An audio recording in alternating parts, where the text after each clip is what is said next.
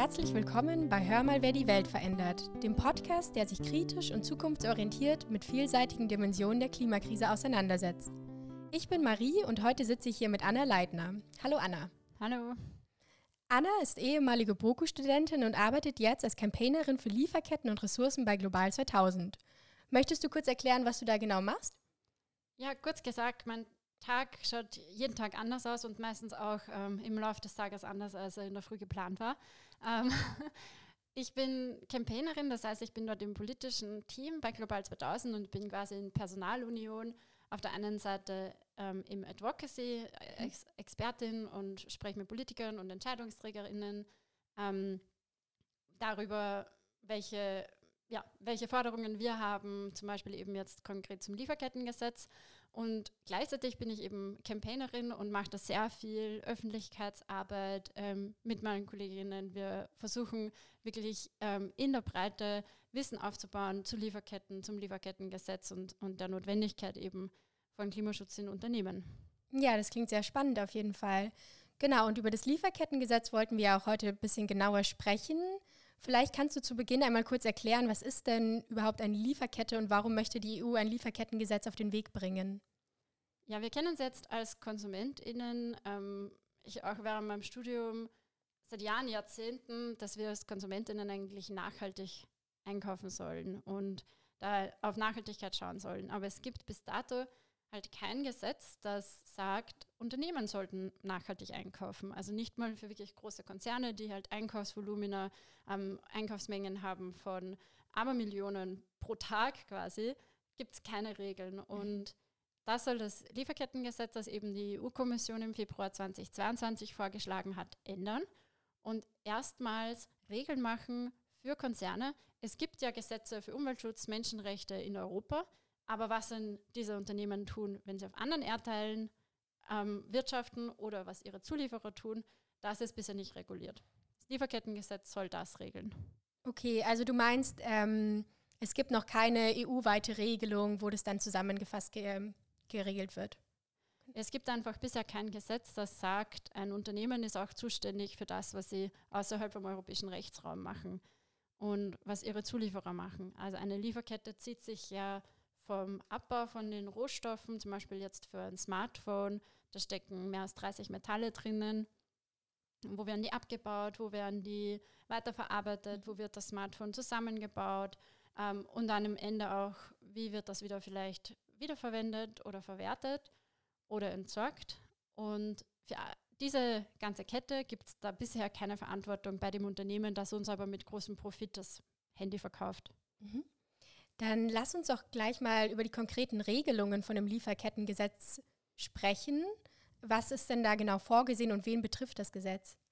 Erstmal ganz wichtig, eigentlich heißt das die Richtlinie über die Sorgfaltspflichten von Unternehmen in Bezug auf Nachhaltigkeit. Mhm. Wir kürzen das im deutschen Sprachraum ab als Lieferkettengesetz. Eigentlich betrifft es aber die ganze Wertschöpfungskette, also vorgelagert eben vom Abbau der Rohstoffe bis nachgelagerte Wertschöpfungskette bis zur Verwertung. Ähm, die Richtlinie soll Unternehmen dazu verpflichten, sorgfältig zu handeln. Was heißt das? Da zählt dazu, dass man als Unternehmen überprüft, wo sind eigentlich Risiken bei mir.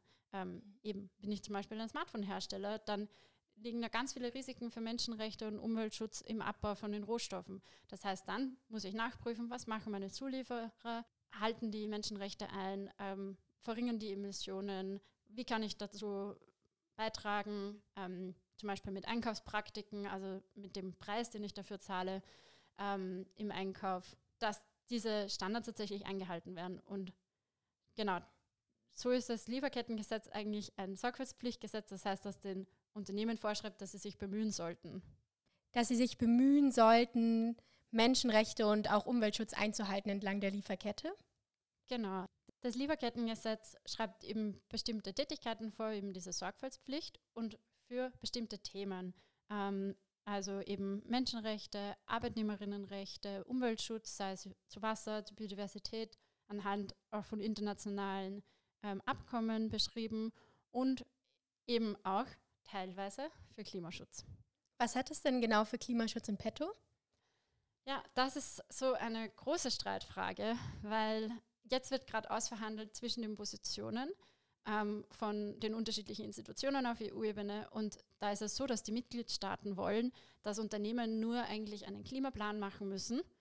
Und das Klima, das so wichtig ist, und wir sehen es ja rund um uns herum in, nach diesem Sommer der Extreme, in mhm. einem September der Extreme, so wichtig wäre, dass auch Klima unter diese Sorgfaltspflicht fällt. Die Mitgliedstaaten wollen Unternehmen hier außen vor lassen und sagen, ein Plänchen genügt. Das EU-Parlament sagt, nein, da, da muss auch tatsächlich eben Konsequenzen dafür geben, wenn ein Unternehmen nicht die Emissionen verringert. Und ob das eben dann der Fall ist oder nicht, hängt jetzt ganz stark von diesem Herbst ab und wie laut wir als Bevölkerung sind, die sagen, wir brauchen so ein Gesetz. Was ist denn der aktuelle Stand genau jetzt zum EU-Lieferkettengesetz? Weil der Ministerrat hat ja schon einen Vorschlag ge gemacht, den das Parlament dann, über den das Parlament abgestimmt hat. Und was ist jetzt, wie geht es jetzt weiter danach? Ähm, also es ist so, dass die Kommission einen Vorschlag gemacht hat. Dann hat der Ministerrat die allgemeine Ausrichtung beschlossen, also die Verhandlungsposition der Mitgliedstaaten. Dort hat sich Österreich enthalten übrigens. Und dann hat das EU-Parlament seine Position verabschiedet und jetzt verhandeln diese drei Institutionen, wie dann der Text im Endeffekt aussieht. Die Verhandlungen laufen da gerade sehr schleppend, weil einfach extrem viel blockiert wird, weil die Mitgliedstaaten einfach festhalten wollen an ihrem sehr verwässerten Vorschlag und ähm, auf der anderen Seite ja aber die Notwendigkeit da ist, da wirklich jetzt vor Ende der Legislaturperiode, also vor den EU-Wahlen nächstes Jahr im Frühling, noch einen Gesetzestext abzuschließen. Warum glaubst du denn, hat sich der Wirtschaftsminister Martin Kocher enthalten bei der Abstimmung? Was könnten da die Gründe sein? Für Österreich verhandeln eigentlich gemeinsam Wirtschaftsminister Kocher und Justizministerin Alma Sadic. Aber es war so, dass sich die österreichischen Ministerien im Vorfeld dieser Abstimmung letzten Dezember nicht einigen konnten auf eine Position. Gerade auch, weil da tatsächlich das Finanzministerium reingekrätscht ist und äh, Ausnahmen gefordert hat für den Finanzmarkt. Daraufhin hat sich eben Wirtschaftsminister Kocher enthalten und damit eigentlich gefährdet, überhaupt eine dass überhaupt eine Position zustande kommt. Es waren dann genügend Mitgliedstaaten bereit, eben für diese Ausrichtung mal zu stimmen. Aber wir schauen jetzt eben mit Spannung auf die nächsten Wochen und Monate, wie sich Österreich in Zukunft verhalten wird. Mhm. Da bleibt also noch ein bisschen abzuwarten, was da genau passieren wird aus österreichischer Sicht. Ja, jetzt wird das Gesetz gerade im Trilog verhandelt. Ähm, da ist Österreich nicht direkt involviert, sondern eben der Rat in im äh, Form des spanischen Ratsvorsitzes. Ähm, und wir wissen noch nicht, wie sich Österreich dann bei der Endabstimmung verhalten wird, weil Österreich noch immer keine Position hat, keine geeinte. Das hängt jetzt auch davon ab, wie groß wirklich der Druck ist in Österreich auf den Wirtschaftsminister Kocher und Justizministerin Alma Sadic. Spiegelt die zögerliche Handlung der österreichischen Regierung vielleicht auch eine negative Einstellung der Wirtschaft gegenüber dem Liefergesetz wieder? Ganz wichtig, es ist da, glaube ich, nicht zu reden von der Wirtschaft, weil wir sprechen mit ganz vielen Unternehmen, die sagen, ja, es braucht diese gleichen mhm. Spielregeln für alle. Ganz sicher ist aber, dass die Vertretungen der Wirtschaft, also Wirtschaftskammer und auch industriellen Vereinigungen, da in der Vergangenheit schon ähm, und auch jetzt schlechte Stimmung verbreiten und Unsicherheit verbreiten um, teilweise. Und wir haben da eher den Ansatz, dass wir sagen, es braucht diese Regelungen und wir arbeiten gemeinsam mit jenen, die es umsetzen müssen, daran, dass das tatsächlich praktikable Regelungen werden, die eben auch tatsächlich zu einer Verbesserung führen für Menschen vor Ort, die jetzt eben betroffen sind, aber eben auch in den Unternehmen zu Verbesserungen führen, weil stärker kollaboriert wird, weil auch mehr Sicherheit da ist, wenn man die Lieferantinnen kennt. Kann das dann vielleicht sogar zu volkswirtschaftlichen Vorteilen führen, wenn es ein Lieferkettengesetz gibt? Gerade kürzlich ist wieder eine neue Studie veröffentlicht worden, die zeigt, gemeinsam mit so vielen anderen Studien, dass das zu Vorteilen führt, weil eben die Lieferketten jetzt ja sehr instabil sind. Wir haben es in Corona-Krise und ähm, in den Jahren danach ständig gesehen, hier ist ein Mangel, dort wird etwas nicht geliefert, wo kommen eigentlich unsere Arzneimittel her? Und mit dieser stärkeren Durchleuchtung der Lieferketten kommt ja eben auch Stabilität rein, weil einfach Unternehmen dann manchmal zum ersten Mal sich einen Überblick verschaffen, wo sind eben eigentlich Risiken aus einer Versorgungssicht, aber auch eben aus einer Sicht, wo vielleicht Menschenrechtsverletzungen aufkommen könnten und dadurch Reputationsschäden entstehen. Insgesamt ist einfach die Notwendigkeit da für so ein Gesetz und aus unserer Sicht ist es lohnend, dazu schauen, dass es eine gute Behörde gibt, dass es gut umgesetzt wird und nicht äh, irgendwo jetzt rückwärtsgewandt zu versuchen, ähm, das noch aufzuhalten. Mhm. Weil du gerade von Menschenrechtsverletzungen gesprochen hast, wie groß ist denn konkret dieses Problem von Menschenrechtsverletzungen entlang von Lieferketten? Es gibt ja dieses ganz bekannte Beispiel, dass 2013 diese Fabrik in Rana Plaza in Bangladesch eingestürzt ist. Ist das ein stellvertretendes Ereignis vielleicht für ein viel größeres Problem? Auf jeden Fall. Ähm, alles, was wir beobachten in unserer globalisierten Welt an Auswirkungen der Klimakrise, die schon jetzt Menschen im globalen Süden an den Frontlines viel stärker betreffen, an arbeitsrechtlich, sicherheitsrechtlichen Vergehen, eben wie zum Beispiel in Rana Plaza, die Fabrik, die, wo er gewarnt wurde, dass die instabil ist, oder 2012 in Pakistan bei einer mhm. ähm, Textilfabrik, wo gewarnt wurde, dass die Brandschutzbestimmungen nicht eingehalten werden. Bei all diesen großen Vergehen haben wir bisher gesehen, dass es extrem schwer ist für Betroffene, tatsächlich Gerechtigkeit zu erfahren. Es gibt momentan keinen Weg, wie man Schadenersatzzahlungen an europäischen Gerichten einklagen kann. Das ist das Neue und das Ausschlaggebende im Lieferkettengesetz und warum wir uns so sehr dafür einsetzen, ist diese zivilrechtliche Haftung, über die haben wir jetzt noch nicht gesprochen. Das ist die Möglichkeit eben nicht nur Sanktionen zu verhängen ähm, mhm. aus verwaltungsrechtlicher Sicht für ein Unternehmen, sondern tatsächlich für Betroffene da Gerechtigkeit auch an europäischen Gerichten zu erhalten. Okay. Und kommt es dann auch wirklich an in den Ländern oder verpufft das Ganze dann so ein bisschen? Der Einsatz für ein Lieferkettengesetz, der kommt wirklich ganz stark aus Ländern des globalen Südens von Frontline-Communities, die eben diese Auswirkungen europäischer Konzerne jetzt seit Jahren, Jahrzehnten und Jahrhunderten eigentlich ähm, auf dem Rücken tragen.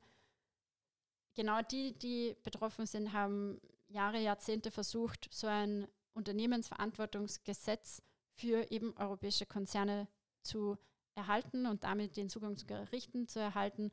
Und wir werden an der Ausgestaltung der Richtlinie dann sehen, wie es die Wirkung wirklich entfalten kann. Das kann natürlich jetzt ohne endgültiges Gesetz niemand sagen. Wir wissen, es hat jetzt schon Abstriche im Vergleich zu dem, was initial gefordert wurde. Also gerade was den Zugang zu Gerichten betrifft und wer da wirklich die Beweise stellen muss, wenn es zu einem Gerichtsverfahren kommt. Das kann natürlich eigentlich nicht die Betroffenen tun, sondern die Unternehmen. Da hat das Gesetz Schlupflöcher, aber insgesamt ist das dennoch, was viele so nennen, eine Rechtsrevolution. Mhm. Weil du gerade angesprochen hast, dass es da noch verschiedene Schlupflöcher gibt. Was wäre denn ein Beispiel für ein Schlupfloch, wo noch nachgebessert werden könnte, aus eurer Sicht? Ja, wir wissen ja alle um den Einfluss des Finanzmarkts Bescheid. Es war jetzt in den letzten Jahren zum Glück immer mehr Thema, worin investieren Finanzinstitute ihr Geld, wofür werden Kredite vergeben und wir sehen, da wird einfach ganz, noch ganz massiv zum Beispiel in fossile Projekte investiert. Da bestehen noch zu viele Beteiligungen an ganz klar umweltschädigen Projekten und Unternehmen. Und diese Rolle des Finanzmarkts, die ist aber auch noch so ein großer, strittiger Punkt im Lieferkettengesetz. Das ist ähm, wirklich sehr gravierend, weil gerade auch zum Beispiel bei Klima, da sehen wir die finanzierten Emissionen, also was eigentlich an Emissionen entsteht, weil eine Bank oder ein Finanzinstitut Institut Geld gibt, die sind eigentlich der, ein riesiger Hebel. Und jetzt ist es so, dass aber die Mitgliedstaaten auch wiederum wollen, dass eben der Finanzmarkt ausgeschlossen wird aus der Richtlinie und da keine Bestimmungen bekommt. Und was hat das für einen Hintergrund? Was ist die Motivation dahinter, dass man den Finanzsektor ausschließen könnte? Ja, äh, wie in so vielen Fragen wahrscheinlich, äh, sehr gutes Lobbying. Wir können uns nur so erklären, weil es tatsächlich auch für den Finanzsektor natürlich Vorteile hätte. Und es gibt auch viele Finanzinstitute, Investorennetzwerke, die sagen, das ist notwendig, ähm, das würde zur Stabilität führen. Äh, es ist ganz klar, dass auch äh, Finanzinstitute Sorgfaltspflicht erfüllen sollten. Mhm. Aber ähm, es gibt halt eben auch diejenigen Player, die sich weiter vor der Verantwortung drücken wollen und die weiter ähm, ihre fossilen Projekte finanziert bekommen wollen. Und deswegen ist umso wichtiger, dass wir als Bürgerinnen, als Konsumentinnen aufstehen und sagen, nicht mit uns, wir wollen ein starkes Gesetz und wir wollen, dass unsere Stimmen und die Stimmen jener, die betroffen sind, stärker sind als jene, der, die den Status quo ähm, auf Biegen und Brechen aufrechterhalten wollen. Mhm. Ähm, weil du gerade schon die Konsumenten und Konsumentinnen angesprochen hast, wie wirkt sich denn auf sie das Lieferkettengesetz aus? Werden dann zum Beispiel Produkte teurer? Wir sehen in Umfrage über Umfrage, dass niemand mit Menschenrechtsverletzungen so konfrontiert sein will und nicht beitragen will. Und das Gleiche auch bei Umweltzerstörung. Wir haben aber als Konsumentinnen einfach ähm, eine Vielzahl an Einkaufsentscheidungen jeden Tag, die wir aber, wo uns aber die Infos fehlen und wo wir nicht davon ausgehen können, dass jeder und jede immer die ganze Zeit investiert, um die herauszufinden, was die richtige Entscheidung ist. Dementsprechend ist unser Ansatz, es muss einfach eben über diese und viele weitere Gesetze alles, was zu kaufen gibt, ähm, so sein, dass ich als Konsumentin nicht in Bedrängnis gerate dadurch oder irgend, ähm, wo beitrage, wo ich nicht beitragen will. Und beim Lieferkettengesetz ähm, gibt es ganz klare ökonomische Studien, die auch zeigen, die Preise werden dadurch nicht beim Endkonsumenten steigen, weil sich sehr oft um ganz kleine Beiträge handelt. Ähm, zum Beispiel, wenn ein T-Shirt produziert wird, da macht der Lohn für eine Näherin in Bangladesch nur ganz wenige Cent aus mhm. auf den T-Shirt-Preis. Und wir haben bei Global 2000, das sage ich auch immer ganz gern, wir haben mit Südwind gemeinsam so einen äh, Schoko-Nikolaus-Test und einen Osterhasentest jedes Jahr. Und da mhm. sieht man jedes Jahr wieder, dass die teuersten Marken ähm, mit der schönsten Verpackung oft die schlechtesten Standards einhalten ähm, oder gar keine Standards einhalten, also weder Bio noch Fairtrade sind. Es ist für uns als Konsumentinnen wichtig, dass die strukturellen Ebene ge geregelt ist. Mhm. Also es geht einfach darum, auch Transparenz für die Konsumenten und Konsumentinnen zu schaffen, dass man weiß, was kaufe ich da eigentlich, ist da Kinderarbeit dabei, wurden Umweltstandards eingehalten, dass man einfach ganz konkret weiß, okay, woher kommt mein Produkt, was ist damit passiert. Vision ist ganz klar, dass ich ein Produkt äh, in dessen Lieferkette Kinderarbeit vorkommt, gar nicht kaufen kann. Ja. Warum sollte ein Händler, ähm, warum sollte ein Handelsunternehmen in Österreich ähm, Produkte in den Laden stellen? Es ist Kinderarbeit in Österreich verboten, es ist Kinderarbeit in Europa verboten und in den meisten Ländern der Welt. Es wird nur nicht immer durchgeführt. Warum sollte ich dann als Konsumentin ein Produkt kaufen können, wo Kinderarbeit vorkommt? Ja. Meinst du, mit dem Gesetz ist es möglich, wirklich 100% Transparenz entlang einer Lieferkette zu schaffen? Weil ich muss dann auch ein bisschen so an Länder wie China denken, wo es zum Beispiel schwierig ist herauszufinden, was in bestimmten Provinzen passiert. Gerade wenn wir von, Zwang, von der Zwangsarbeit der Uiguren sprechen, ist es wahrscheinlich auch schwierig, weil äh, China gar nicht die Informationen bereitstellen wird, die wir die Unternehmen benötigen, um wirklich Transparenz herzustellen entlang der Lieferkette. Absolut. Gerade das Beispiel China ist so, dass genau im Lieferkettengesetz den Vorteil hat, dass Unternehmen sich endlich damit beschäftigen, wo kommen die Rohstoffe her und dann vielleicht ähm, auf, auf andere Quellen umsteigen, wenn sie merken, wir wissen es nicht, weil da gibt es ganz viel Intransparenz. Für uns als Konsumentinnen, als Bürgerinnen, das muss man schon sagen, wird das Lieferkettengesetz nicht dazu führen, dass man jetzt ähm, von einem Tag auf den anderen sehen kann, wo was herkommt, sondern es geht mehr auch darum, dass die Unternehmen das in ihren eigenen Lieferketten ähm, Transparenz aufdecken und dann eben schauen, dass diese Vergehen verringert werden und dass sie die Risiken eindämmen. Mhm. Das heißt, eine hundertprozentige Transparenz wird es da nicht sofort geben. Und das Lieferkettengesetz und die Umsetzung muss man auch eher als Prozess sehen, so ehrlich muss man sein. Es ist ein guter Anfang, ein ja. guter Weg in die richtige Richtung. Genau, es ist der Anfang, es leitet einen Paradigmenwechsel ein, das ist sicher, aber natürlich sind noch eine Vielzahl weiterer Initiativen notwendig, ähm, bis wir ähm, innerhalb einer Wirtschaft sind, die die planetaren Grenzen einhält und alle sozialen Bedürfnisse befriedigt. Mhm. Dann hast du meine letzte Frage eigentlich schon fast beantwortet, weil ich wollte von dir wissen, ob das EU-Lieferkettengesetz ausreicht, um eine soziale und ökologische Wirtschaft in Europa zu garantieren. Aber vielleicht hast du trotzdem noch was zu ergänzen. Ja. Ich möchte an ich möchte am Schluss einfach ein Plädoyer noch mal machen ähm, für uns alle und alle Zuhörerinnen als Bürgerinnen. Setzen wir uns gemeinsam dafür ein, das passiert nicht über Nacht, das passiert nicht automatisch, dass wir tatsächlich eben in eine Wirtschaft kommen innerhalb der planetaren Grenzen, die alles erfüllt, was wir brauchen als Menschen, die gerechter ist. Und das Lieferkettengesetz ist ein Baustein. Wir haben gerade eine Petition auch bei Global 2000 dazu, nennen die Zukunft leben statt zerstören. Ich glaube, das ist uns allen ein Anliegen, aber wir müssen es auch lautstark kundtun. weil sonst ist die Gefahr, dass diejenigen, die einen Status quo einzementieren wollen, gewinnen. Das ist doch ein sehr schönes Schlusswort. Vielen Dank, dass du da warst. Vielen Dank für das Gespräch. Danke für das Gespräch.